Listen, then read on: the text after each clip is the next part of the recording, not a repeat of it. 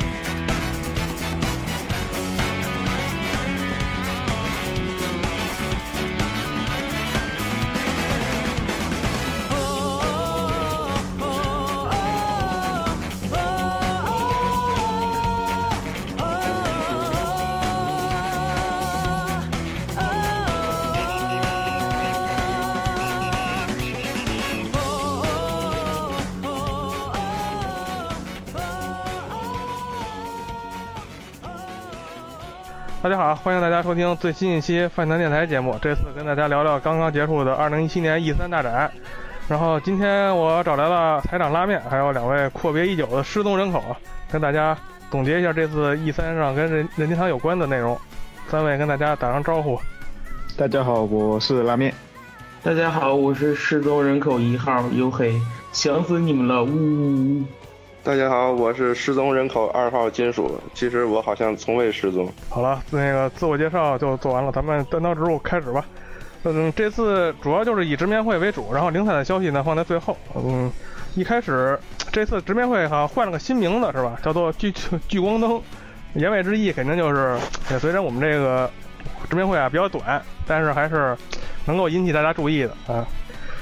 一开始呢就是一个哎炒气氛的那么一个。尬，我在我看来啊是尬嗨，我操，就自嗨的特别特特特特别特别尴尬那种感觉。那这开场三位有没有什么想说的？我觉得开场里面就有哥们儿巨尴尬，就是被那个我记得张宇的那段吧，被狂泼墨，看得我都疯。觉得开场这段我觉得还挺好的，好在哪儿呢？就是它里边明显在播 ARMS，在播 Splatoon，在播那些个。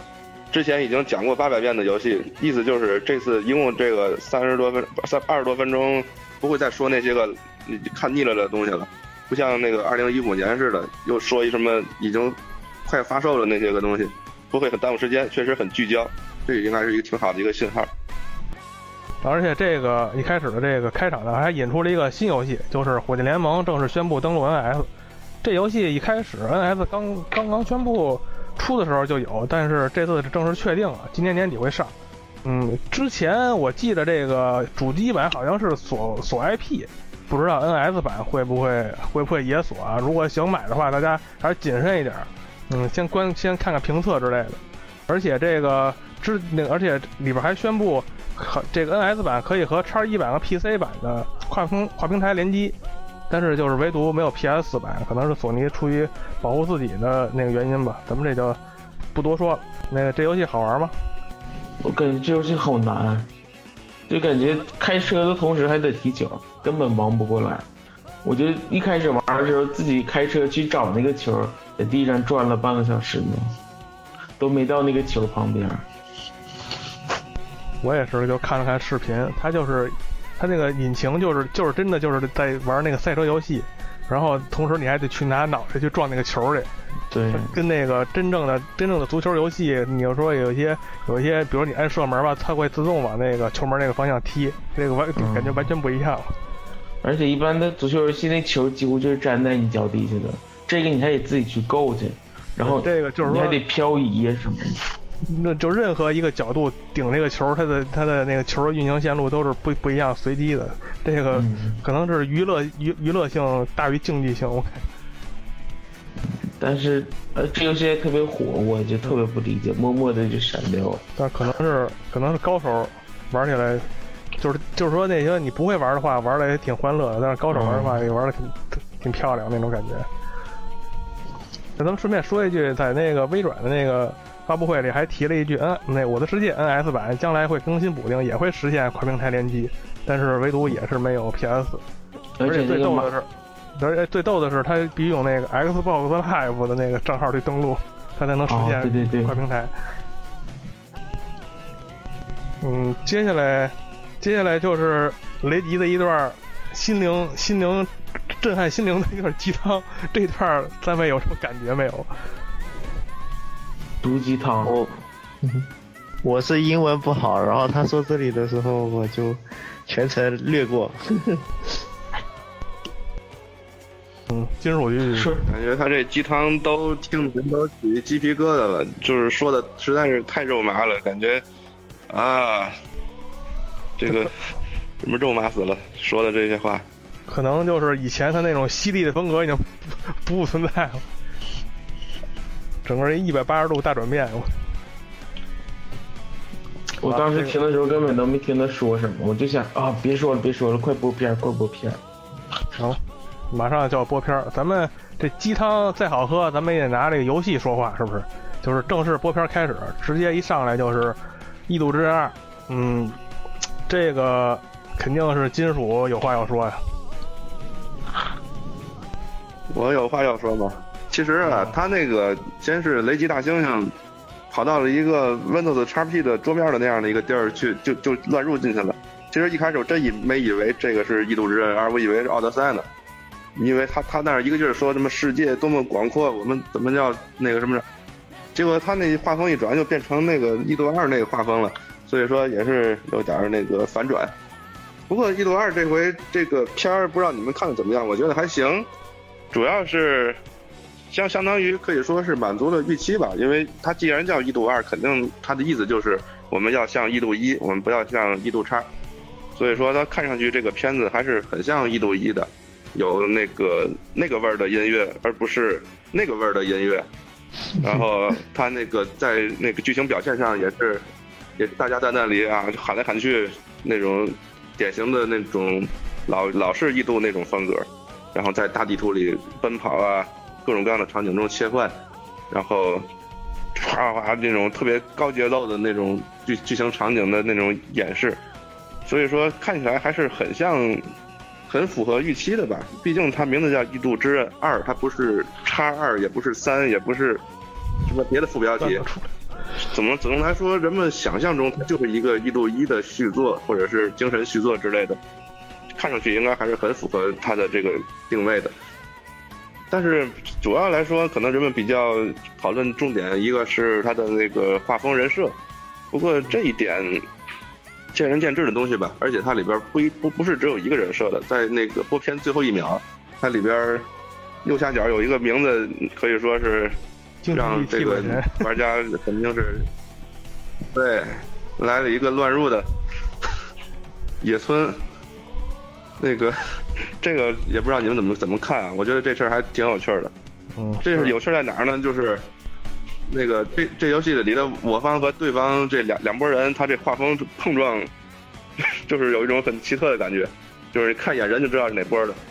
当然，根据一度一贯的那种剧情设置，这两拨人估计还得互相再乱入一下，这就剧情咱就不猜了。不过我感觉应该就是他看完这片儿之后，基本上就放心了。不会有那种看完之后心存疑惑，买不买好不好？这个片儿看完之后，整个人就就就舒服了，就就放心了。至于什么人设好看不好看啊，幼灵不幼灵啊，那都是太太初级的那些讨论了。你，我觉得就是差不多这意思，不知道你们怎么看啊？我感觉这个片子作作为一个喜欢一度一比较多的人来说，基本上是很满意的。然后就后边就是等书屋试玩了。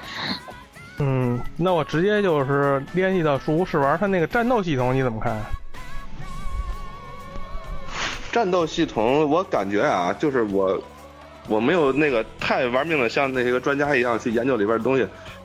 感觉它应该是一个相对简化的、简化了页面的，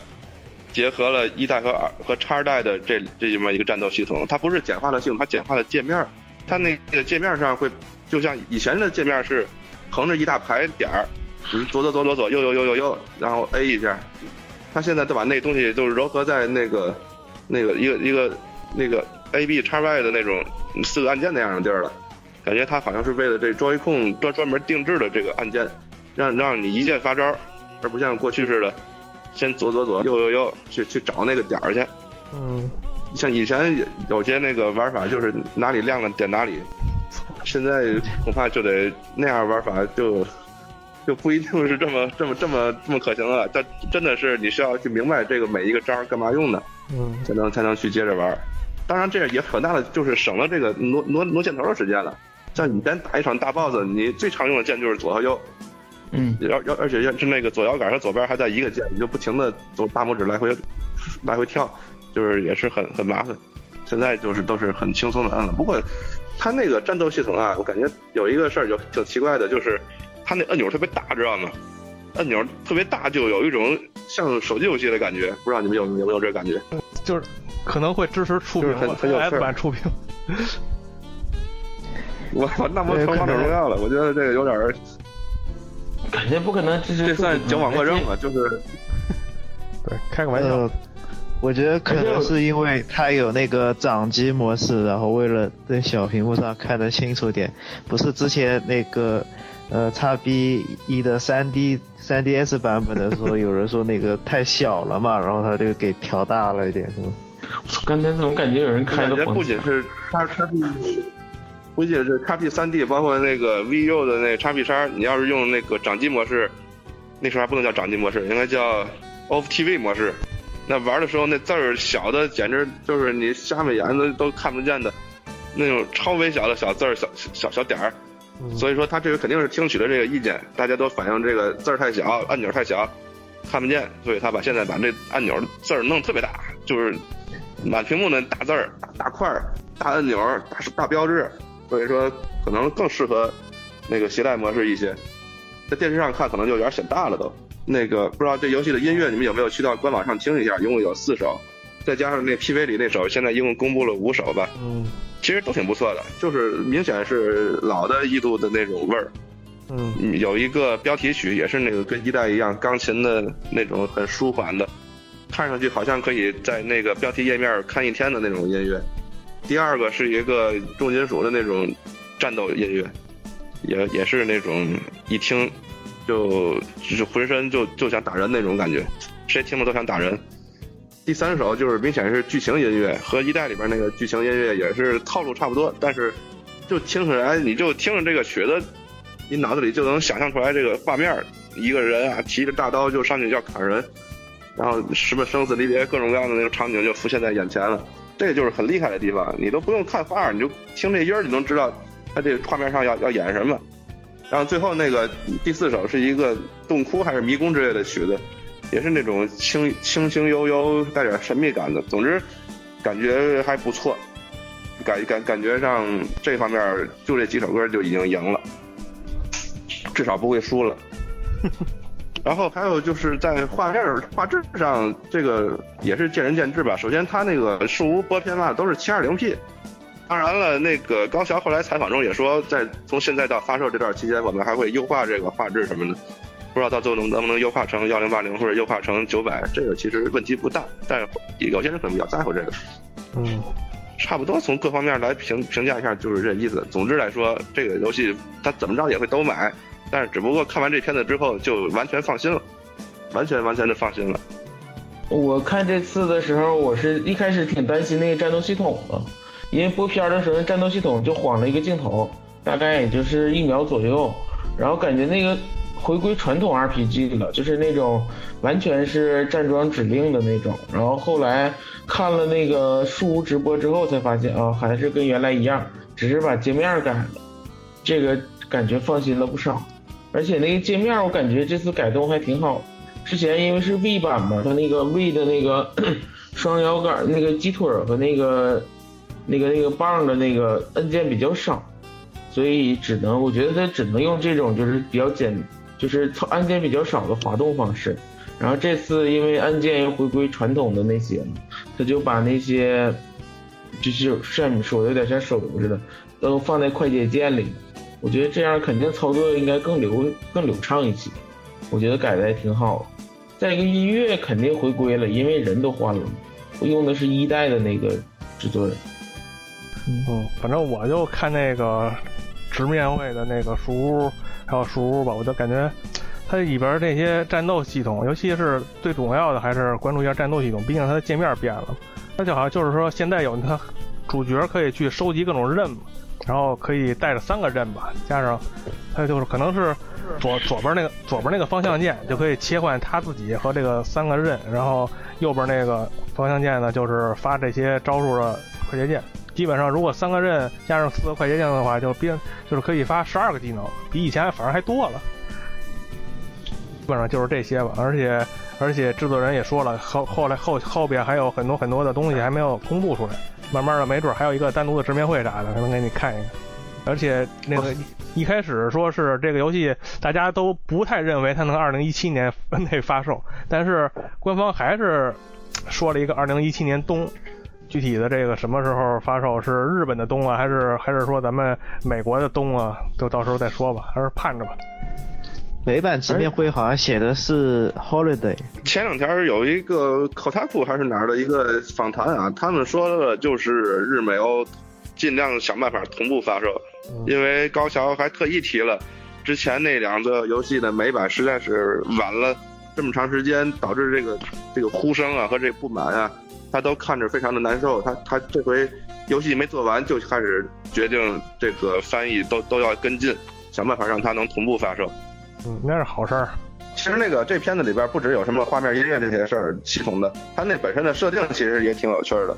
它那个图片，它那个视频里边有那种巨大的，像像一个像地球这么大个的那种大生物，在地上它是都是活动的。咱们以前的异度。也有这种设定，比如说巨大的一个一个人组成一座山啊，或者一个超巨大的一个什么一个一个大轮子在沙漠上放着，但他们都是一个死的一个地面而已。而在这《B 度二》里边，它那个巨大的神兽，它都是在那动的，它是整个地图都在进行的不停的那个运转中，这个进化其实也挺大的。现在好像没有人去说这个游戏的那个面积有多大，现在好像不兴这么说了，以前都特别喜欢兴说我们这多少多少万平方公里。但是我觉得《异度二》的这个平方公里数未必能有多大，但它这个地面的表面积数肯定是那个秒杀各种游戏的。它的一个大兽，它要真能爬上去，还能跟它一起走的话，加上它的活动的动量，那这个真的是一个非 非常巨大的一个 游戏地图。想多了，当然咱不一定真真真能上去啊，但看上去挺能上去的。它那那座那座大兽山，嗯，没大兽山。说欧美的那个本地化，刚才你还能上，那怎么还能骑呢。好了好了，那个咱们《异度之刃二》就先说这么多。接下来的播片呢，就是又一个《Force Look》，嗯，全球首播，星之卡比的新作。这个咱们有没有什么想说的？三位顺序来。那我就给大家简单就是说一个轮廓吧。这次星之卡比的新作，画面什么就不说了，跟以前还是一样。嗯，首先它先是。放了几个比较酷的那种，一开始播片的时候没以为是星之卡比，那种播片特别的那个欧美向的那种硬派作品，然后最后那个几个字儿开始扭曲了，然后粉色出来的才叫星之卡比。然后这次主要公布的新要素就是一开始先有个新形态，就是那个扫地大妈的那个新形态，还能扫树叶、扫人呢什么的。然后之后公布了点这一座的新要素，首先就是能收小弟了。你可以把那个这次不是简单的，你吸了对方吸了小怪的能力之后，你就能拥有他能力，而是你可以向他扔出一颗心，然后把他招为自己的小弟，然后一次最多能招三个小弟，然后小弟也会帮你打，但是当然是嗯 AI 控制，然后那个名字也特别有意思，叫底下那个写的那个角色名叫 CP，哦，特别。感觉有点嗯嗯，然后之后就是还公布的一个重要要素，就是这次可以不是卡比吸收，以前都是吸收一个能力之后就换了嘛，这次可以就是跟小弟的能力进行混合，嗯，然后这次公布的，比如说可以拿剑的卡比，然后吸收小弟的那个火，就变成火之剑，然后还有什么水炸弹呢？必最逗的是那个你如果是岩石状态下吸收了小弟的那个。冰属性就变成一个冰壶了，我去！这次原来岩石滑起来还不是很快，这次就无比迅速，清场特别有效果。然后最后还有一个那个水的锤子，然后这次还是支持本地连接的，应该它演示的是双人，但是因为小弟可以收三个嘛，肯定是可以支持四人联机，而且四人联机巨牛逼。你当你拥有四个人的时候，你就可以组成传说中的无敌风火轮，变成大肉肉弹战车。然后这一座二零一八年出啊，嗯，啊，嗯，这个游戏基本上就先过了啊，然后接下来就是神奇的时刻到来了，嗯，这石原恒河，石原恒河这老老先生又出来了，嗯，坐在工作室上煞有介事的跟那装。开始先是介绍两句口诀，咱们这就不不多说了，嗯，接上下来就是一个重点。口头画饼啊，口头画饼，闻所未闻，见所未见，真的，真是，在我看来啊，这个任天堂又重新定义了一次什么叫画饼。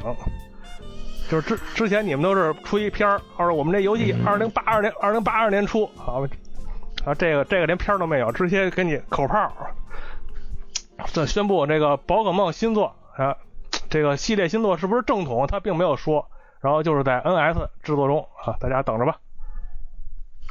这，我觉得，我觉得这没什么可说的啊，直接就过了。要提一句，他说的是 RPG，不是那些什么口诀这种乱七八糟的分支的作品。不是说什么，说的还是 RPG，就是正是应该就是一个 RPG 是吗？对，星座 RPG。行行行，那还挺那还挺不错的。啊，接下来就是哪儿挺不错的呀？他不说不也肯定在做吗？那可不一定，那可不一定，知道吗？怎么以后不做了是吗？没有，以后出还是出 3DS 上呀。对呀，G F G F，你你你，他不他不他不言之凿凿说 NS 版制作中，谁信？我发现任屯真好糊弄。而且接下来这个我就不说了，由黑说吧。接下来这个我感觉，我感觉十元的饼完全就是给这个做铺垫，十元的饼铺完了，你就觉得这个饼真给力，真凉血。这个这个，我想大家看到这个时候都疯了吧？就是一开始放的那个，就是银河的那个画面，大家还觉得啊是什么这是什么？当那个 S 一出来，然后那个四的框一出来，大家就都爆炸了。然后当时我记着我跟老安一起看的，当时我那喊的分贝，你是把脉了还是耳鸣啊？我喊的自己都有点缺氧。能不能先说这是什么玩意儿啊？嗯，这不得铺一下吗？一直铺到最后，然后反正这个也没啥玩意儿，最后不就一句话吗？先把前面铺完，就是传说中的银河战士 Prime 四。金属金属有什么感觉？应该你也是银河战士老玩家了。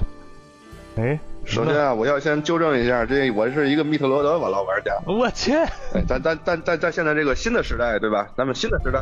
在不断的在出中文的这个历史条件下，咱们应该。嗯，我这说了一段这个非常的大话啊，但是说咱说实在的，这个游戏也算是多少年没有正统了，恐怕三年的那个玩意儿不叫正统的情况下，它可能有十年多了。它那 P 三应该是第中期的那阵儿的事儿了。它这么多年不出，到底是为什么呢？其实我也不知道为什么，是它可能它零八年吧，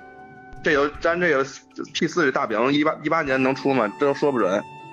那要是一八年年底出的话，那明年 E 三的排队现场，那肯定就都在玩这个了。关键是这个游戏它隔得太久了，隔隔了太久，有一个什么不好呢？就是他的老粉丝都岁数大了，然后新的认犯只能听说听说过有这么个东西，但是也没怎么玩过。你让他们重温一下 P 一吧，这画面这么老，他们也不一定玩得了。所以说，这个重新认识也是重新认识了这个系列。老玩家那个这么多年等来等去，等着了。新玩家一直听说过也没玩过，哎，有个机会能玩一下。这个游戏现在它的那个制作工作室其实挺有趣的，不是 Retro，那不是 Retro，他写的是由一个新的一个团队去带领，也没说是哪个团队。这样就导致了 Retro 的新作还是没有公布，到底是什么呢？其实谁也不知道。那个关于这个 P 四这个游戏呢？我感觉他这个宣传片啊，其实也是给老玩家预备的，又是宇宙啊，又是那个 S 符号，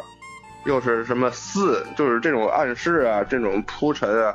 就是为了让老玩家能够欢呼雀跃。可能好多新玩家都不一定明白这有什么好雀跃的，但是确实是萨姐在三十周年的时候什么都没有拿到，一个人自己过的生日，那图片都挺有名的。现在这样行了，一口气。除了公布 P 四，还公布了一个那个 3DS 那个二 D 版，一个超老游戏的完全的复生，这都算是对于萨姆斯系列追随这么多年的玩家的一个一个就是算是说不上道歉吧，说算是一个一个交代。十年没有任何东西拿出来，一一拿就拿俩，你们要的全都有，感觉这个诚意还是相当的相当的高的一个诚意。当然了，这个诚意高体现在他这个游戏做上了，这个没有播片儿的话，肯定也是扛着大饼了。他反正现在现阶段应该已经开发了一部分了，不至于就只有一个标题。但他肯定是今年游戏太多了，他得他不能再宣传这个了，要不会打扰别的游戏的那个宣传。对。至于这个这个 P 四到底是什么样的风格呢？当时其实没说，但后来那个官网上不是那个官方文案里其实写的就是传统的第一人称设计的冒险游戏，这个大家还敬请放心，不会是什么变成一个二 D 版的横版的，或者是变成一个塞尔达那样的，不会的，就是它经典的第一人称的 Prime 系列的那种那种玩法。明年再见吧。嗯，而且插一嘴啊，那个。虽然制作组换了，但是制作人还是原来的那个制作人。好了，这个两个饼吃的我是快吐了，然后都已经到嗓子眼了。快吐了还行。对，呱呱两个两个空气饼吃吃吃到肚子里，立马都饱了，我都饱饱饱饱好几年我。然后接下来就是嗯，耀西又有新作推出了，嗯，这个作品我先说几句吧。它的整体风格啊，整体风格就是。说是纸片风格，应该是纸壳风格是吧？它是那种硬硬用那硬纸壳吧做的那个，然后关卡也是我感觉也是比较有特色的，嗯，就是除了内外线的这种内外线的这种基础上呢，还增加这种光卡的双面性，这我感觉是非常用心的一点，不知道你们怎么看？优黑，你先说。我说这个游戏，我感觉说纸壳还不如说是纸箱，嗯，感觉就是那个每个场景在一个小箱里，而且它那个纸。纸质的那个质感特别好，而且是那种皱皱巴巴的，不是像那种就是很平整的纸。它那个纸箱或者是那种它的人物，还是你像耀西啊和那些小怪，我感觉细看还是那种比较像毛绒玩具的风格，还不是那种毛线的风格，就那种非常针织针的毛那种针织的毛线风格，而是那种有点柔的那种毛绒玩具的风格。但是他播了一个 BOSS，BOSS 是一个纸箱的风，就是纸的风格，可能就是 BOSS 也是那个场景纸箱的一部分。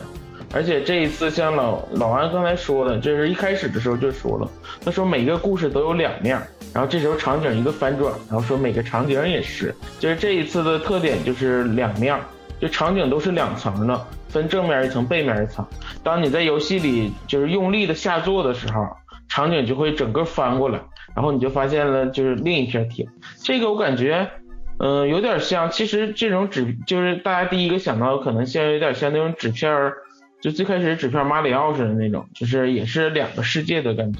就是正反两个。但是说白了，这种耀西里正反这已经不是第一次了，以前就有这种。你像，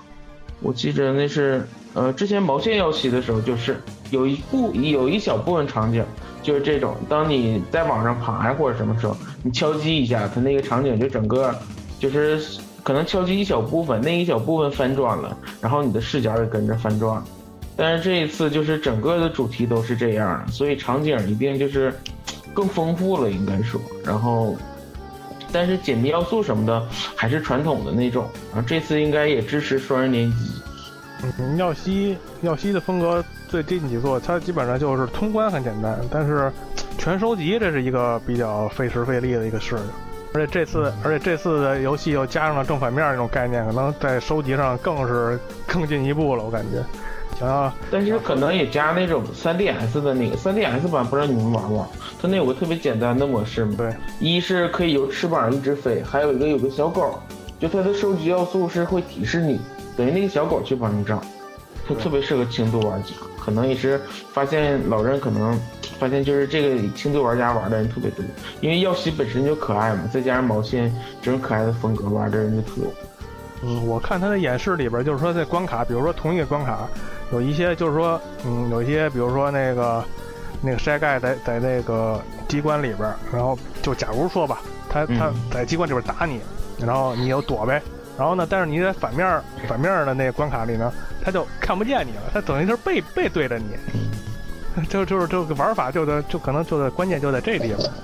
就而且而且有些机关，也比如说有些有些移动的机关啊，有一些什么呢？你在正面关卡里呢，可能就是跳上去，然后呢，它不是它来回缩嘛，你你看它看准时机去跳。但是你在背面关卡的时候呢，就是它会缩到缩缩到那个屏幕里边，就是另外一种过关的方式。这个我觉得还是挺有意思。嗯，接下来咱们再说说这个，呃，开始火纹无双啊，火纹无双其实在我看来啊，就是就是这直面会放这种之前公布过的游戏，对我来说都是没没没什么可没没什么看垃圾时间。嗯，对，基本上就是垃圾时间。对这个游戏最大的优点啊，第一个就是肯定就是官方中文，日版宣布是九月二十八号，嗯，美版没有说具体日期，但是咱们大部分人也是玩日版嘛，嗯，剧情没什么可说的，就是穿越吧。那可能那个男女主角，男你看那男看那男主角，男 男主角那那发型，我感觉这激动的嘴都飘了。对对对，第一次看那男主角那例会，我感觉他是不是他是不是香蕉国的王子，脑袋顶一堆香蕉。而且就是说比较遗憾的就是制作人好像说，这个虎纹无双就是以这个暗黑龙皇之剑，还有最新最火热的这两代啊觉醒跟 if 为主。然后，呃，我觉得就是一开始大家大家觉得，哎，虎纹无双那他妈人得好货比老多，我操！大家可能制作人给大家泼了一盆冷水，而且，对，而且而且说就说这虎纹里边用剑的人实在是太多了，人气角色里用剑的太多了。如果说大家都收入的话，可能重复感太高。而且大家，你听，嗯，你听他瞎说，你不记得塞尔达当时人也不多，然后后面一堆一堆的 DLC 吗？他就等着出 DLC 呢。出出 DLC 是肯定的，只不过就是说这个用剑的这个我是比较认同的。那而且你看他那封面没有？那七个人全他妈用剑，七剑，嗯，七剑下天山，我操！哎，这安居居果然还是善良。又怎么了？这肯定是不是后期出 DLC，就是等着出新作啊！是是，我这些这些都是肯定的，我只不过就是来介绍一下嘛。嗯，而且在树屋试玩部分啊，我看你你们看树屋试玩了吗？看了。嗯，我看他那个系统基本上就是把以前那些无那个无双的那些东西，它都揉揉在这一个游戏里边了。就是说可以可以可以可以和一个人组队，然后呢随时切换。然后还可以指指挥队友去去去去去哪儿去哪儿，然后可以随时切换到队友那块儿去。然后基本上就是之前那些无双的一些东西。最后就是说，它像之前塞尔达无双，不是有一些塞尔达要素在里边吗？这个火纹肯定也有自己独特的，比如说那个三三系相相克，嗯，比如说那个任务任务据点吧，任务据点的那个据点长，他就会防御。但是如果说他是一个用斧子呢？你这个用剑的主人公去破他的防御就破特别快，如果你是相同武器的话，他破或者说是相克武器去破的话，就破特别慢，就这就是这么个意思。还有最最最逗的是他那升级画面，升级画面是蹦点儿。我当时我看见升级画面之后，我就说那个这这点能不能凹啊？这要凹点儿可累了。但是我觉得火火人这无双游戏凹点儿也没有太大意义。嗯，可能就他就是为了是，就是为了像加一些一些火纹的一些要素在里边吧。硬踢，嗯，最逗的就是那个暗夜王子马克思，他是全程骑马在打，有人放放超杀也是骑马，我都没没看见他下来过，也不知道能不能下来。他那马跳巨高，嗯，特别特特别特特别怪，我感觉就是。呃，这个的话，呃，这个我补充一点，就是之前不是说有。指挥战略指挥嘛，像之前的火呃无双一样，但他这个指挥的话是把大地图画成一一个个小格子，就像你真的像在玩火纹一样，就是走格子。虽然还意思是差不多和以前的，但是就换了一个形式，就让你比较他的表现感觉到像白方式从往那火焰上靠呗。嗯，对。嗯，这游戏再说一遍吧，九月二十八号，然后是官方中文。3DS 版有没有中文没说吧？没说。我再插一句诡异的事儿吧。嗯，就是这刚才说这俩游戏，一个耀西，一个无双。其实你要是看老外的那个什么反应啊，什么那个视频，发现这俩游戏他们都不看。嗯。他们都沉浸在那个 P 四的那个欢喜悦和庆祝之中，然后在那里不停的庆祝，一直庆祝到火纹这段。在互相拥抱、互相击破灰了，这俩游戏在他后边。对，这俩就完全炮灰化，根本就没人看。你看那个纽约中心那个，根本就没人看这段，大家一个劲儿的互相拥抱、哭泣、喝酒，根本就没人看这俩。哎，对啊，真是炮灰了。你说这个火纹还公布俩新的 Amiibo，我操，一个一个是库洛姆，一个是库洛姆的 Amiibo，还有一个奇还有一个奇奇的 Amiibo。我我估计奇奇应该是可以用，虽然说这次没公布，我感觉是。嗯，肯定的。你就瞅的可以，还有还好了，对，还有更丑的，待会儿对，你跟待会儿的比起来就好太多了。对，接下来说丑呢。嗯，接下来就是塞尔达传说的两个 DLC。首先是第一弹 DLC，第一弹 DLC 叫《试炼的霸者》，这个 DLC 主要加的我感觉是补全游戏的，加了一些游戏原本应该有的模式，就是。然后先说一下，首先是叫霸试炼的霸者嘛，就是加了那个试炼模式，这把叫剑之试炼。游戏就是这个模式里，一开始林克是全裸，然后挑战敌人，然后在这是有好多个房间，然后这次总共说大概有四十五个房间左右，然后你打败一个房间内的敌人，就直接进入到下一个房间，然后当你把这些所有的试炼都完成之后。然后据说能觉醒大师之剑的真正实力，然后之外有另外一个叫英雄之路模式，就是这个模式里玩家可以看自己就是前两百个小时的游戏里你去过的轨迹、去过的地方，然后可能更进一步的帮你探索一些你未就曾经没去过的地方，有时候哪儿你没去过，你可以这次再探索一下，发现一些新内容。之后还有一个大师模式，就所谓的困难模式嘛。然后这个模式里面，敌人的 HP 会恢复，而且那个敌人的等的那个实力等级也会上一个台阶。然后还有预告片中的那个峰会，就是传说中的那个金色的狮马兽，看起来特别的强大，不知道与其他的有什么区别。我感觉之前玩那个游戏里面的狮马兽，感觉也不是特别的强，因为只要你会了那个盾反的或者是子弹时间之后。它也就是废点武器，之后就没什么特别强的。不知道这次有什么新的改进，说不定不能盾反或者什么。然后困还有一个点就是困难模式不能继承之前的存档，必须从头开始打。这个我感觉应该不是问题。嗯，等到六月份的时候，应该老玩家这个游戏应该也都停了一段时间了，可能到时候有一个重新再体验一次的理由吧。然后还加了一个比较方便的地方，是加了一个传送装置。游戏里你可以就是发现那个在那个宝箱之后，你就可以使用，但是一次现在是允许只能一次记录一个传送点，就是以前的话你只能传送到固定的位置，就是固定的那些就是神庙或者什么地方，这次你就可以自己放一个传送点儿，然后还有就是加了几套新服装，一个是姆吉拉的假面，就是只是一个头饰。还有一个那个米迪娜的那个头饰，还有一个守卫套装，还有那个听格尔套装，还有一个雅哈哈的那个假面头饰。这里面最特殊的应该就是雅哈哈的那个假面头饰。这个里面在你附近有雅哈哈的时候，它会提示，应该就是类似于那种就是呃什么神庙雷达呀，或者是那个道具雷达的那种，到了附近会响或者有震动，更好的帮你收集吧。然后这就是第一弹 DLC 的内容，这一弹 DLC 是六月三十号更新，然后第二弹是这这第二弹就比较重要了，这个就是新加了剧情模式，还是有那个新的地图，然后这次 DLC 也公布了新加剧情的内容，然后这一弹叫英杰们的视频，然后所以说剧情当然就是根据扣题的，讲的就是塞尔达和那个四个英杰之间的那些故事。应该算是一个前传吧，然后一开始的那个宣传也不错，因为叫诗篇嘛，所以是由那个，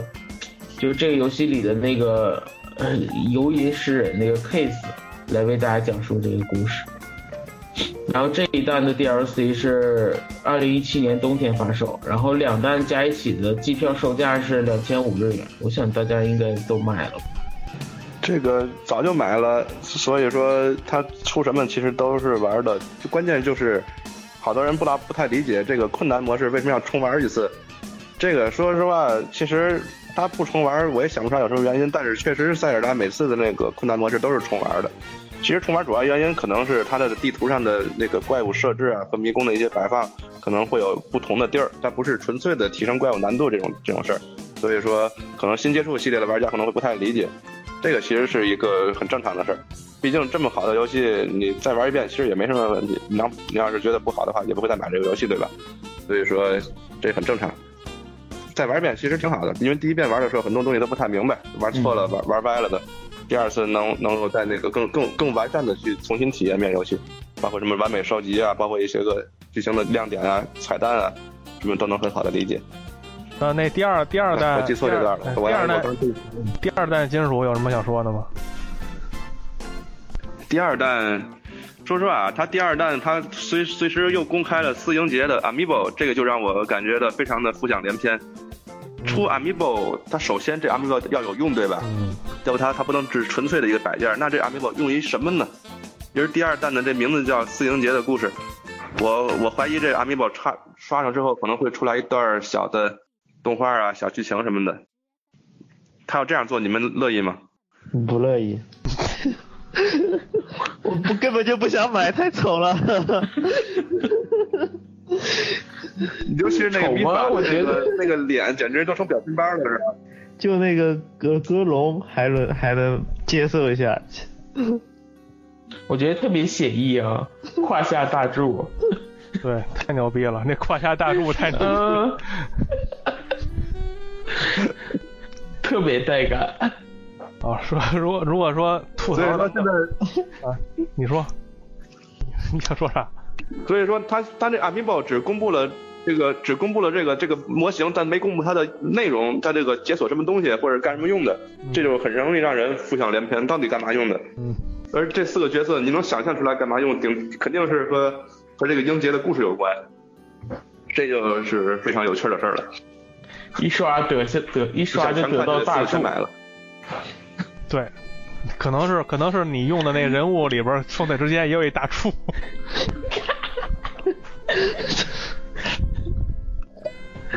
好吧，我感觉这肯定还是刷了得一些装备了，应该没，我觉得不一定有什么特殊，可能就是有是音节的装备，音节的装备之类的。啊，这两个塞尔达传说的 DLC 介绍完之后呢，就是雷吉又出来宣传了一下，近期可能任天堂会有一个重点的走向，就是电竞啊，要往电竞这边靠一靠了。嗯，毕竟那个阿姆斯啊、口拳啊，还有说斯普拉通啊，这些都是非常适合竞技的游戏。嗯，竞技这边，电竞这边可能拉面关注的比较多吧。拉面，你说说。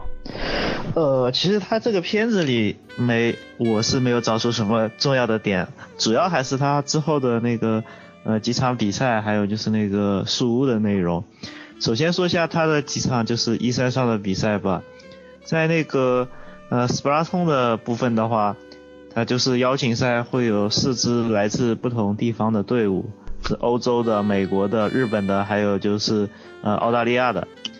然后当时大家都在说什么？呃，日本队肯定必胜啊，没得打。然后结果最后还是让美国队最后反败为胜，拿了个冠军。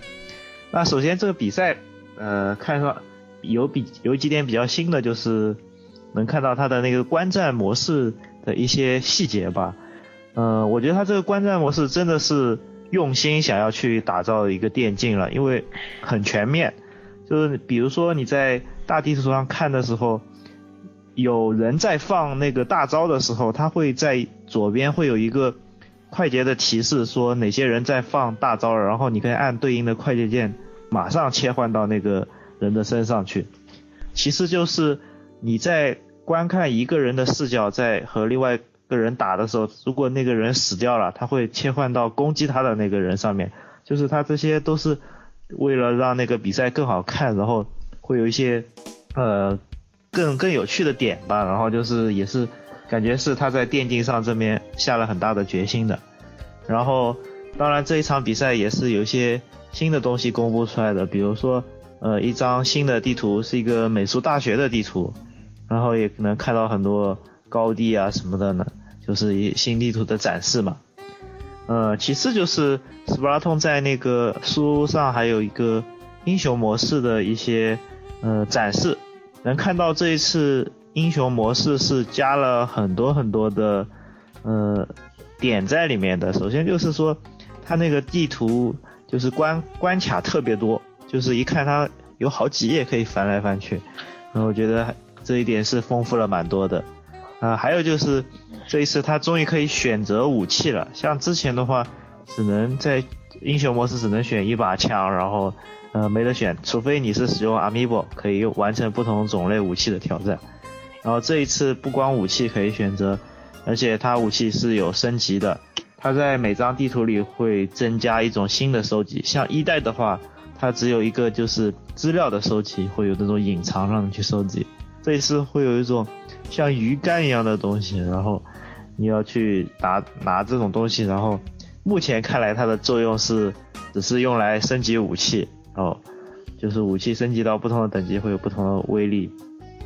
那其次就是说这一次英雄模式，呃，加了很多机关，就是在丰富程丰富的程度上提升了很多。像之前有个像像一个肉卷一样的东西，不知道是什么东西，反正就你打它，它会快速的滚出去，然后在地上也会画出很大的墨水，然后敌人会一下子被干掉，所以也是很强力的这种地地图的机关。然后其次就是有一个看起来特别特别酷炫的。呃，新新的机关就是在一代里面会有那种像那种喷头一样，就是连出一根线，你可以在那个线里面游，达到一个移动的目的。这一次他把那个线就改了一下，就是增加了一种，就是也是一根线，但是你不是在里面潜了，你可以站在上面，就是边移动边射击，然后就看起来特别酷炫，然后。他那个线又不光是一条直线，可能就绕来绕去，绕很高，然后就特别的特别的有意思吧，就加了很多这种，而且他的那个 BOSS 的话也展示了一下，就是会有那种人形的，就比较灵活的，不像不像一代里面套路化多一点的那种，比较塞尔达的那种，就人形的一种，呃，BOSS 也会登场。还有就是提到一个新的点，就是说那个狙击枪。狙击枪这一次它也有一个改改良的地方，就是，呃，在蓄力的时候，你把那个蓄力蓄满的话，它是有个穿透的效果，就就是打人的时候就可以穿透敌人，就是可能你一击可以击败几个敌人，就是，对高手来说这也是一个比较有意思的提升吧。那 s p l a t o n 就讲到这里了，接下来，呃，简单的讲一下那个 ARMS 的内容。首先就是 Arms 有一个特别有意思的地方，就是，嗯，他们也是在现场一三现场举行了比赛，然后选出来的冠军和制作人对上，结果制作人不是那个亚布奇，然后失吹嘛，然后 他特别搞笑，就是一个他没头发，然后光头，然后但是很强，把那个冠军打的不能自理，然后所以都已经变成一个梗了，是吧？一拳超人亚布奇，呃特特别带感，然后。呃，最主要是这一次在树屋里面也是提了一下他的后续更新，因为阿姆斯当时也说他会像 Splatoon 一样会在后期更新很多内容嘛。这一次有两个比较相呃比较时间比较近的更新，就是首先在这个月底会有一个观战模式的更新，像现在的话，你可以看到在游戏里面你进房间是。看不到你的队友啊，或者是别人在打了，只能看到一个他的血量在减少什么的，就等起来还蛮无聊的。他会在这个月加观战，就你可以去看别人打了。其次就是下个月他会增加一个新的 DLC 角色，就是现在十连战里面的那个 BOSS 角色，就是 Max Brass。然后这个角色的话，呃，特性其实跟那个弹簧人有点相相近，但是。呃，蛮强的，就是大家玩那个单机的十连战的话，都会碰上，就是去碰上就知道他是一个怎样的角色。而这两次的更新内容都是官方之前承诺的全部免费的，基本上你在电击和这两款游戏里面的新内容就这两个吧。嗯，行，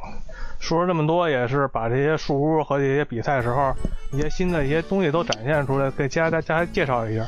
而且我就看了那个阿姆斯那最后那决赛，而且那冠军那黑人黑人那哥哥其实挺强的，我在我感觉。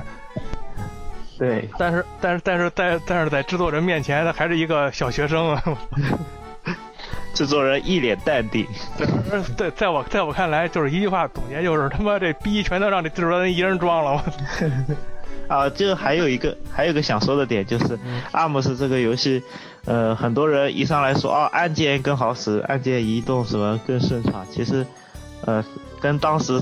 Splatoon 一代一样，就是大家一上来都觉得滚筒啊好强好无敌。就是仔细研究发现，其实，呃，那个体感模式确实是对那个游戏的提升蛮有蛮重要的，就是你体感可以打出，就是按键操作。呃，不能打出的东西，所以就是比较高手像一些，也希望大家能就是多多练习这个体感模式吧。嗯，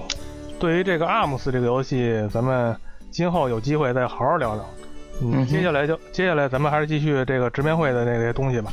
嗯，之后之后就是介绍一下那个马里奥风兔王王国战争，这就是育碧。给给那个为这个怎么说呢？为 NS 量身打造的吧。毕竟育碧的和任天堂的关系也是非常不错。我就说说这个游戏本身吧。这个欧美版已经是定了发售日了，八月二十九号上市。而且后期育碧后期说是会上官方中文版，但是具体以什么形式？是说一个新的完全的那个卡带，就是说中文卡带发单独发售啊，还是说一补丁啊，还是说具体说上市日期啊？这个没有说。只是只是官方确定了会会有官方中文，大家如果说是日语英语不太好的话，又对这个游戏感兴趣，可以等一等。这个游戏特别狠啊，就是一开始公布的时候，大家都盛传这是一个 R 那个 RPG 嘛，然后结果没想到公布出来的是一个战棋游戏。呃，风兔呢作为一个穿越者啊，整穿越到这个蘑菇王国来捣乱来。嗯，整整体这个因为有风兔的加入啊，这个也是比较比较轻松。在我看那个演示的时候，我有感觉，他就是他这个跟那个这欧美人可能是欧美人做的战旗吧，跟那个日式那些火纹啊、什么激战啊，最大的区别，它就是特别奔放，就是他那他他那个人物的移动范围特别大，然后那攻击那范围更大，就好像你的人往中间一站，可能整个屏幕整整个这个战斗范围里所有人你都能打到似的，所以说。这个游戏可要一些，可能那个掩体，掩体在这个游戏里是一个比较重要的一点。嗯，而且更有意思的就是它那个移动模式，就是说没有在战斗的时候的那个剧情移动。我看试玩啊，我看那个 E 三上有人试玩的那视频，它有一些传统的那个传统的什么传统的那个马里奥的元素在里边，比如说开启一个机关会有那种收集红金币。大家玩过传统马里奥都应该知道，就是限时倒计时那种，收集八个红金币。当你收集了之后呢，地图上就会冒出一个宝箱，宝箱里就有新武器。就是这些传统马里奥拥有的这些动作要要素呢，在那个地图移动模式里也有。基本上，而且它这个游戏里边还有一些设设设置队友啊，然后呢，每个人还有主武器、副武器啊，每个人还有技能树啊，这些都是非常有意思的。我我我说两句吧，还是 那个说点这个，你刚刚没说着的，一个是这呃育碧那制作人啊，他本身是一个宫本茂的大粉丝，在他还是小孩的时候，就非要在 E 三上非要和宫本茂见面，然后想尽各种办法跟宫本茂合影签名的这么一个大大大迷弟，然后他长大之后就立志要做游戏，然后跑到玉碧那儿，然后他提的这个点子，去跟宫本茂去商量怎么做，让宫茂一块配合，他自己感觉到这个游戏是他人生中最大的一个伟大的一个作品。好，这个马里奥风兔，嗯，我也是，应该看大家都比较期待，而且毕竟毕竟是一个新 IP 嘛，嗯，最后压轴的马里奥奥德赛终于跟大家见面了。我先把这个发售日跟大家说一下吧，十月二十七号啊，非常近，这也是也是这个发布会是比较让人吃惊的地方，而且后期啊也宣布了官方中文版会同步，这牛逼了。那咱们就有有请金属剧去跟咱们具体说一说吧。首先啊，《奥德赛》这个游戏，它这回是它的正式的第二次播片。第一次是在一月的那个 NS 发布会上，这次是第二次。两次都有一个共同点是在哪儿呢？它这个片子一开始你都不觉得它是《奥德赛》，是马里奥的游戏。像一月发布会那次是在一个高楼大厦的一个现代的人类的城市里边，怎么看都不像马里奥，结果嘣儿蹦出来一个。这回也是在一个大大草原上有一只大恐龙。恐龙的那个材质啊、贴图啊，都显得很写实，无法让人想象是这样的一个游戏。嘣一下，马里奥蹦出来了，这种感觉就是有一种啊，有一种和和这个玩家的这观感上很很有趣的一种互动。至于这回这游戏本身呢，其实一个是它是魁违这是多少年？从 NGC 的那个阳光开始，到现在小十五年了吧？这种叫箱庭式 3D 冒险，这是官方的说法。咱们翻译成咱们白话呢，就是，呃，不是闯关为目的的，它是在一个一个场景之内，以收集任务和以完成指标、完成达达成目标为为为原则的这么一种游戏。一共只有三个，一个就是最早的六四，一个就是 NGC 上的阳光，然后直接就到了这个 NS 上的奥德赛。中间那个银河的两座呢，其实是介于关卡和箱庭之间的一种版本，也有它是相相对线性一点的箱庭，但是被官方给它揉到了，给算进了那个关卡类的，其实稍微有点冤枉。其实那也比较的任务性，总反正它总比那个三 D 世界和三 D 乐园更加，就像向传统的三 D 马里奥那方向靠拢。当然，现在我不知道大家有没有玩过六四或者阳光那种，肯定是那种东西是真正集大成者的那种马里奥游戏，而不是那种全家同乐呀，是那种欢欢闹闹的那种。这座它的那个有一个很有趣的点，就是过去的马里奥，你无论怎么着，它就是跑啊跳，翻过来调过去的解谜，来爬杆儿、爬各种各样的山，有各种各样的怪物。这回呢，它有它它进入了一个新的机制，就是附身系统。这个附身系统说它像卡比呢，其实也不像，就是马里奥把他那个帽子那个帽子精扔过去之后，扔在什么上，那个玩意儿就变成马里奥了。他就附身进去，拥有了场地上所有的那种部件啊也好，还有怪物，还有什么 NPC 的那种特性。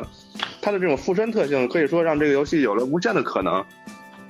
就是这个东西可以就像是什么那种文字解谜游戏里边那种 trick 一样，就是每个游戏都有这么一个玩法，这么一个灵魂。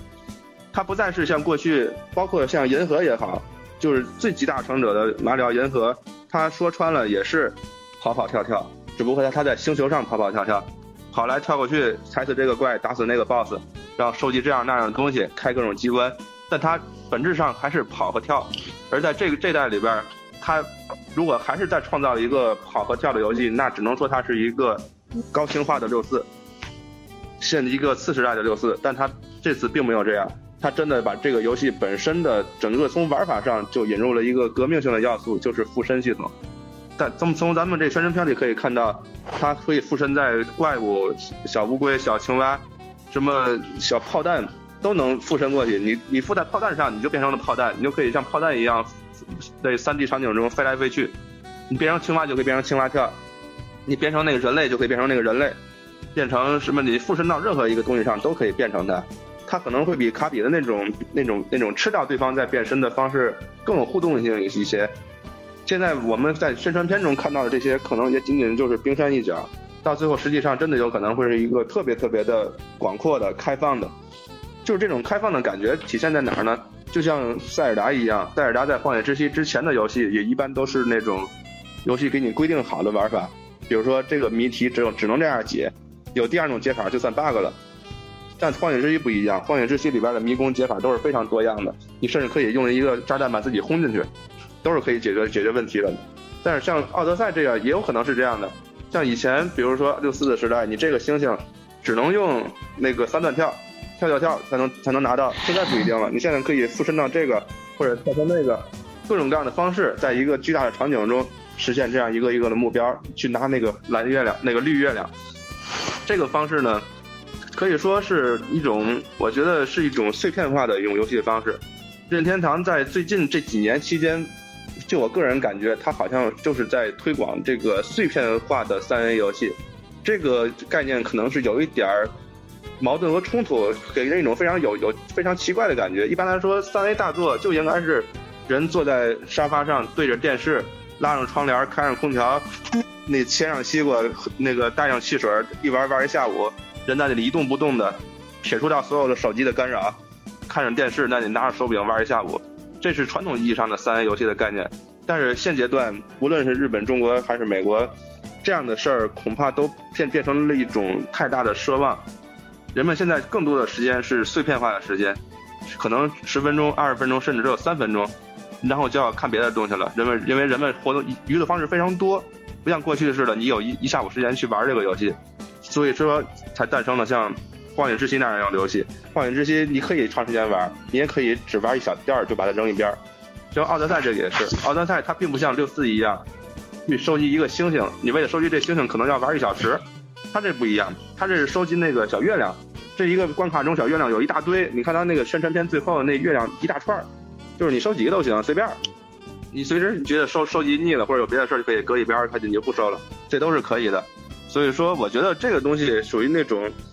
包括 Switch 都是这个概念，你可以家用机玩，也可以掌机玩，你可以把它当做一个三 A 巨作玩，一玩玩一下午，也可以把它作为一个碎片化的消磨时光的东西。这个东西，我觉得它是它的理念上的一个提升，而不是仅仅是在画面在在在动作表现上的一种提升。这个提升可能会比那个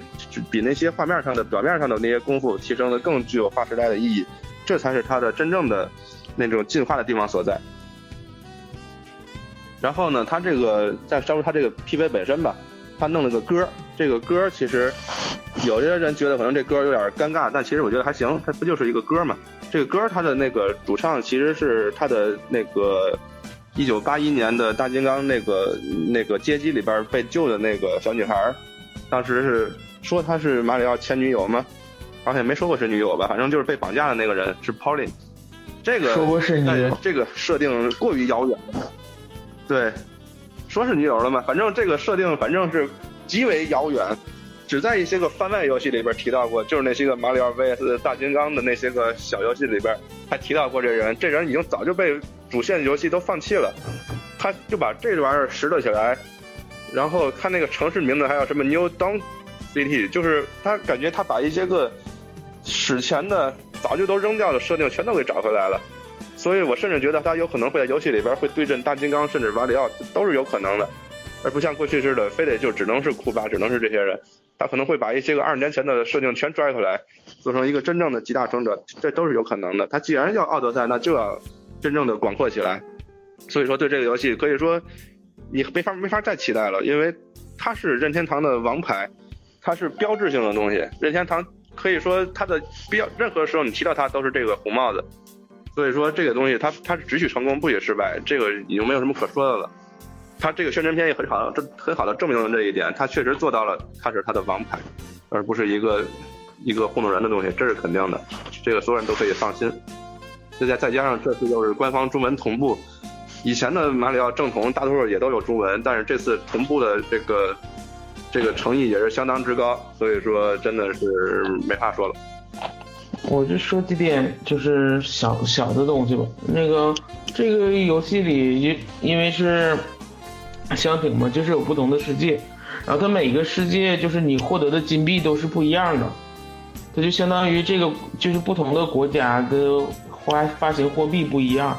就是每个地方得到的货币都不一样，而每个地方都有一个商店，你在那个商店里应该只只能买到就是这个国家的特色，而且你必须用这个国家的货币去买。那个有一个就是卖卖衣服的店儿，叫那个 Crazy Hat，叫疯帽子店儿。那个店儿里能买到各种各样不同的服装，不知道服装有没有什么不同的能力，但是你必须用这个国家相应的金币去买才行。那个，呃，我要补充一点，就首先就是他在书屋里演示了他的那个呃多人模式，就这一次的话，呃二 P 你可以直接分享出来，然后呃是变成。操作他的那个帽子，就可能当时很多人在想啊，还是那些马里奥的老的角色啊一起出来欢乐。这一次他直接是给了你那个同时操作帽子和马里奥，然后你可以互相配合来过关。就是奥德赛结束之后呢，整个这二十五分钟的这个聚光灯直面会也要将将要结束了。嗯，说它短，它的确也挺短，但是里边的内容还是相对比较丰富。嗯，接下来呢，如果熟悉任天堂的玩家呢，肯定还会继续看树屋啊，因为任天堂已经连续好几年在树屋里边公布直面会里没有公布的东西了。嗯，而且而且大猩猩在之前推特也说了，说这个啊树屋一定要看，有劲爆的消息。但是呢，一开始是奥德赛的试玩啊，觉得啊挺不错，然后拿出了三个刚才拉面介绍的 Amiibo，大家就猜这他妈玩意儿是不是就是那劲爆消息啊？那么大猩猩又开始忽悠，睡睡觉睡觉睡觉睡觉。都都准备都准备睡觉的时候，哎，突然大猩猩说的那个劲爆消息公布了，也就是一不是密特罗德啊，密特罗德萨姆斯归来，这是 3DS 重置当年 GB 版二代的完全重置版，叫闪亮公布，这也是可以说是一个一一一大惊喜，嗯，而且当时也公布了发售日，美版、日版都是同步的九月十五号。这个密特罗德老玩家金属有什么想说的？至于这个二 D 密特罗德呢，其实真的是这个等了算多少年了？上一个应该还是 GBA 上那个零点任务了，而零点任务也是一个重置，是 FC 的重置，所以它一直在重置、重置、重置。真正的那个新作可能还要倒到融合去了。这个所以说是二 D 的密特罗德真的是那个粉丝多的无以复加。虽然那俩游戏在当时的销量并不算很好，就是一百万左右，一百万出头，没有说好到哪去。但是由于时代限制嘛，因为人们在不后边的游戏历程中会不断的怀念这些个老游戏，包括 SFC 上那些。然后说它是 GB 的重置，其实看它那个演示视频，我觉得这个重置这词儿可能嘛都不能叫重置，它应该叫叫再利用还是怎么着？反正它是就是基于二代的一些个设定，然后重新做了个游戏。就是用全新的引擎、全新的那个要素，把这个十几年所有的那个十几年的密特罗德的所有新理念全都塞进去，只不过就借用一下二代的标题和概念和大地图的总体布置而已。这个画面，它的它这个游戏其实不是第一方本身自己做的，它是找的那个那 3DS 恶魔城那帮人做的。但是敬请放心，它的总制作人还是原班人马。它这里边。可以说他的动作很非常的流畅，绝绝对不是对不出来的。这个东西他真的是拿把它当做一个非常重要的事儿去做的。这一点我看很多人怀疑，人们都在那个任天堂在做那个 P 四版的真正的家用机游戏，这个 3DS 就是糊弄人的，真的不是，它真的不是糊弄人的。这个游戏它做的非常的好。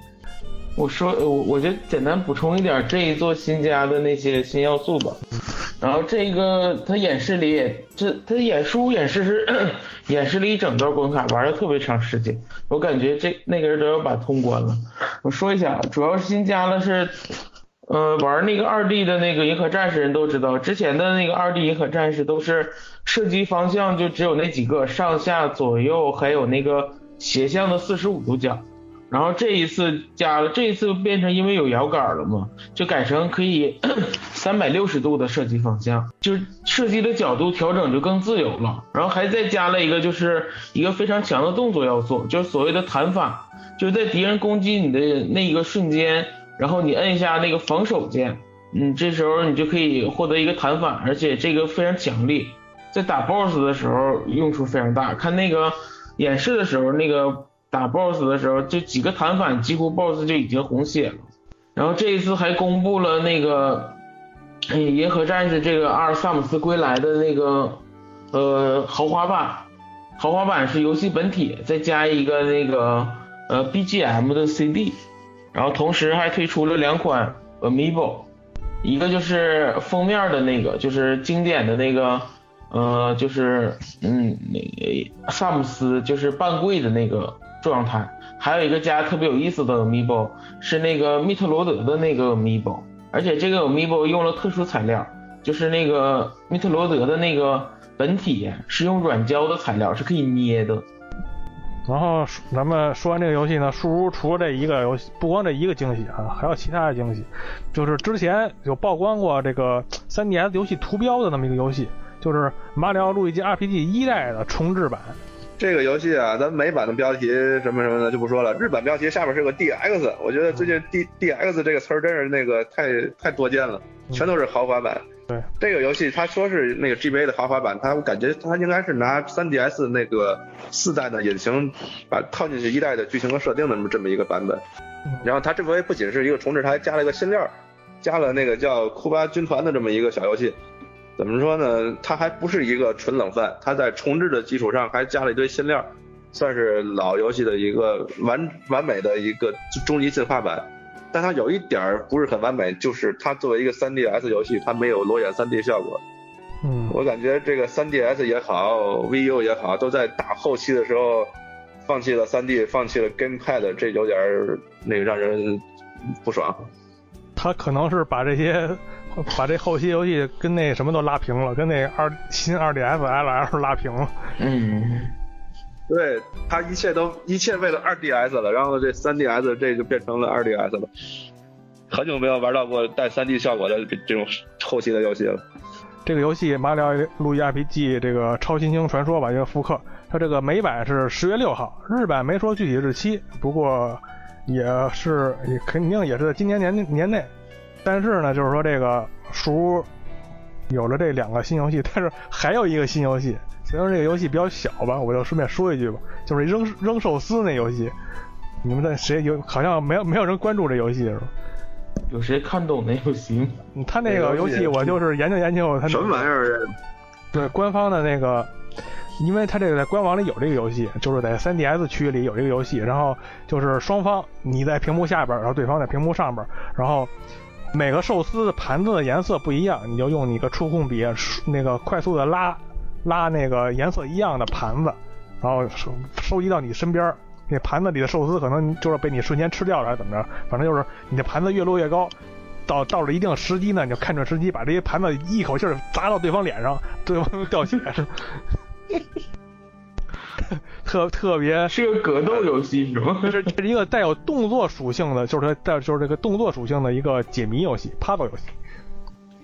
而且这个开发商啊，开发商也是就是说 in in in 嗯 Indie Zero 嘛，他就是说这开发商跟那个老任的相性也是非常不错。之前的两款那个 DQ 和 FF 的节奏剧场，然后呢那个 FC Remix 那挑战游戏，也是都是他们都是他们做的。这个沉寂也沉寂那么长时间了，带来这么一个小游戏也挺欢乐的，我感觉。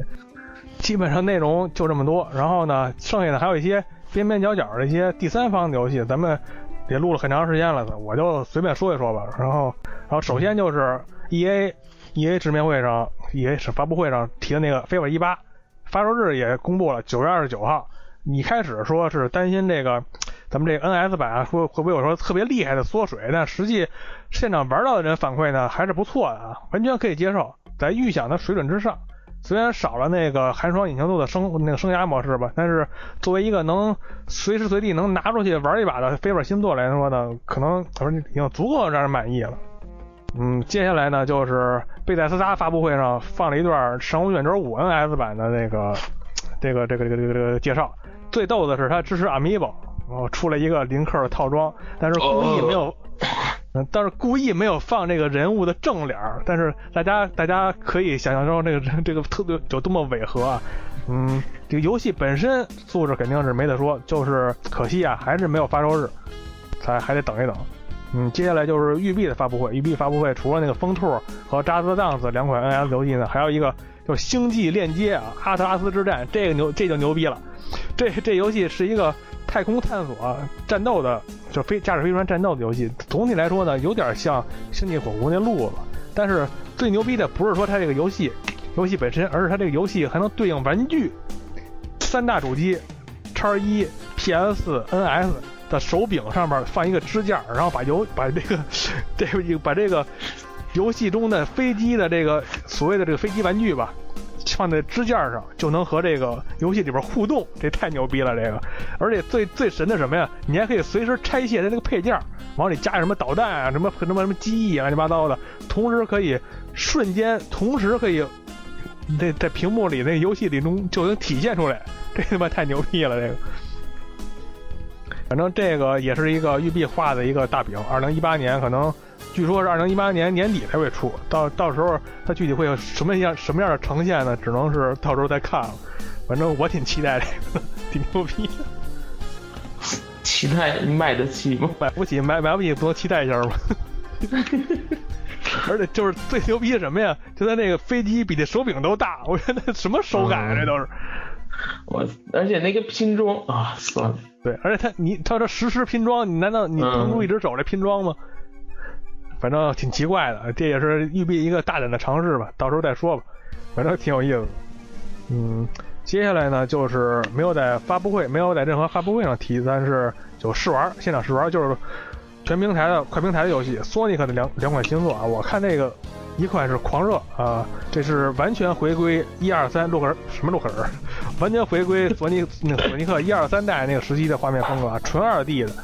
而且这个关卡设计是。融合了经典的二 D 的索尼克的老系列的经典关卡，好还有全新的关卡混合的这么一个全新的版本。嗯，我感我感觉还是挺有意思的。发售日也说了，就是八月十六号，嗯，全平台。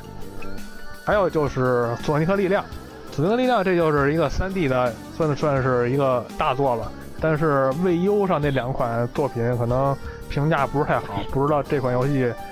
那个世嘉是不是能够痛定思痛，那好好的弄一下。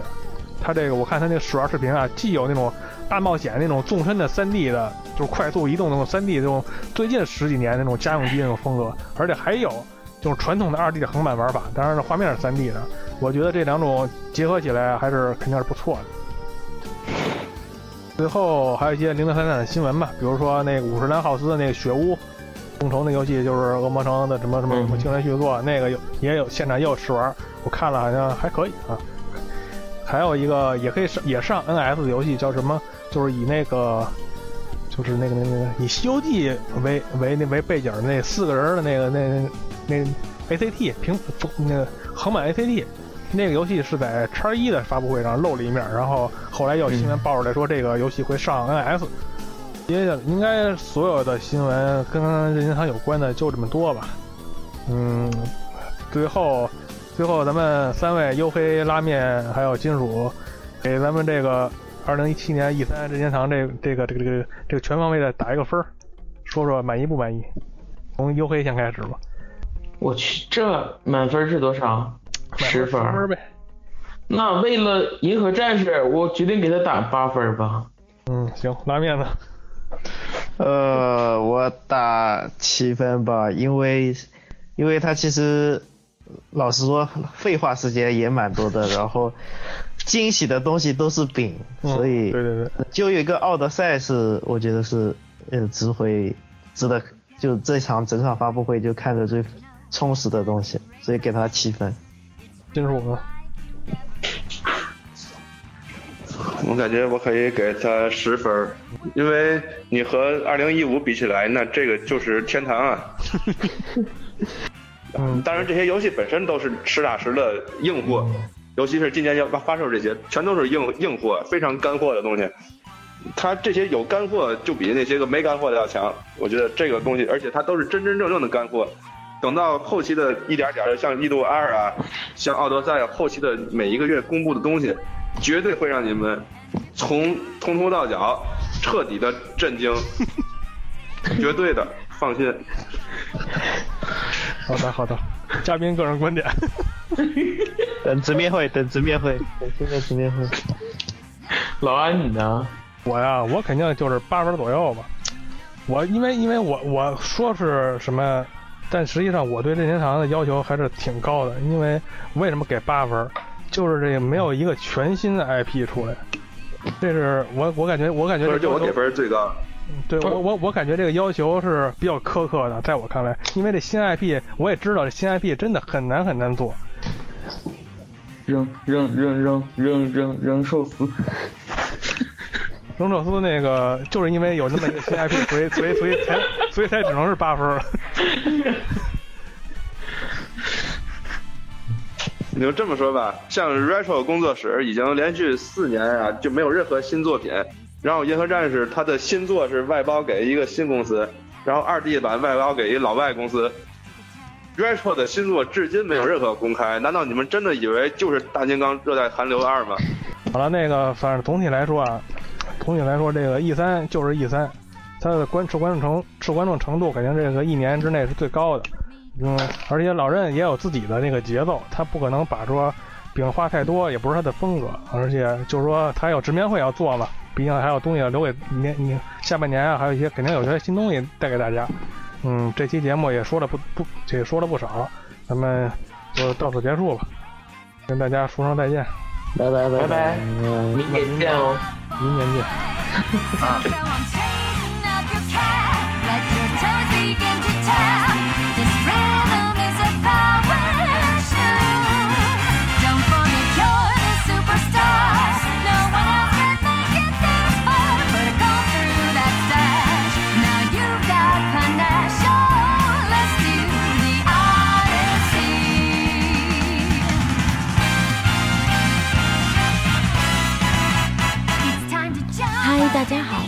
告时间到了。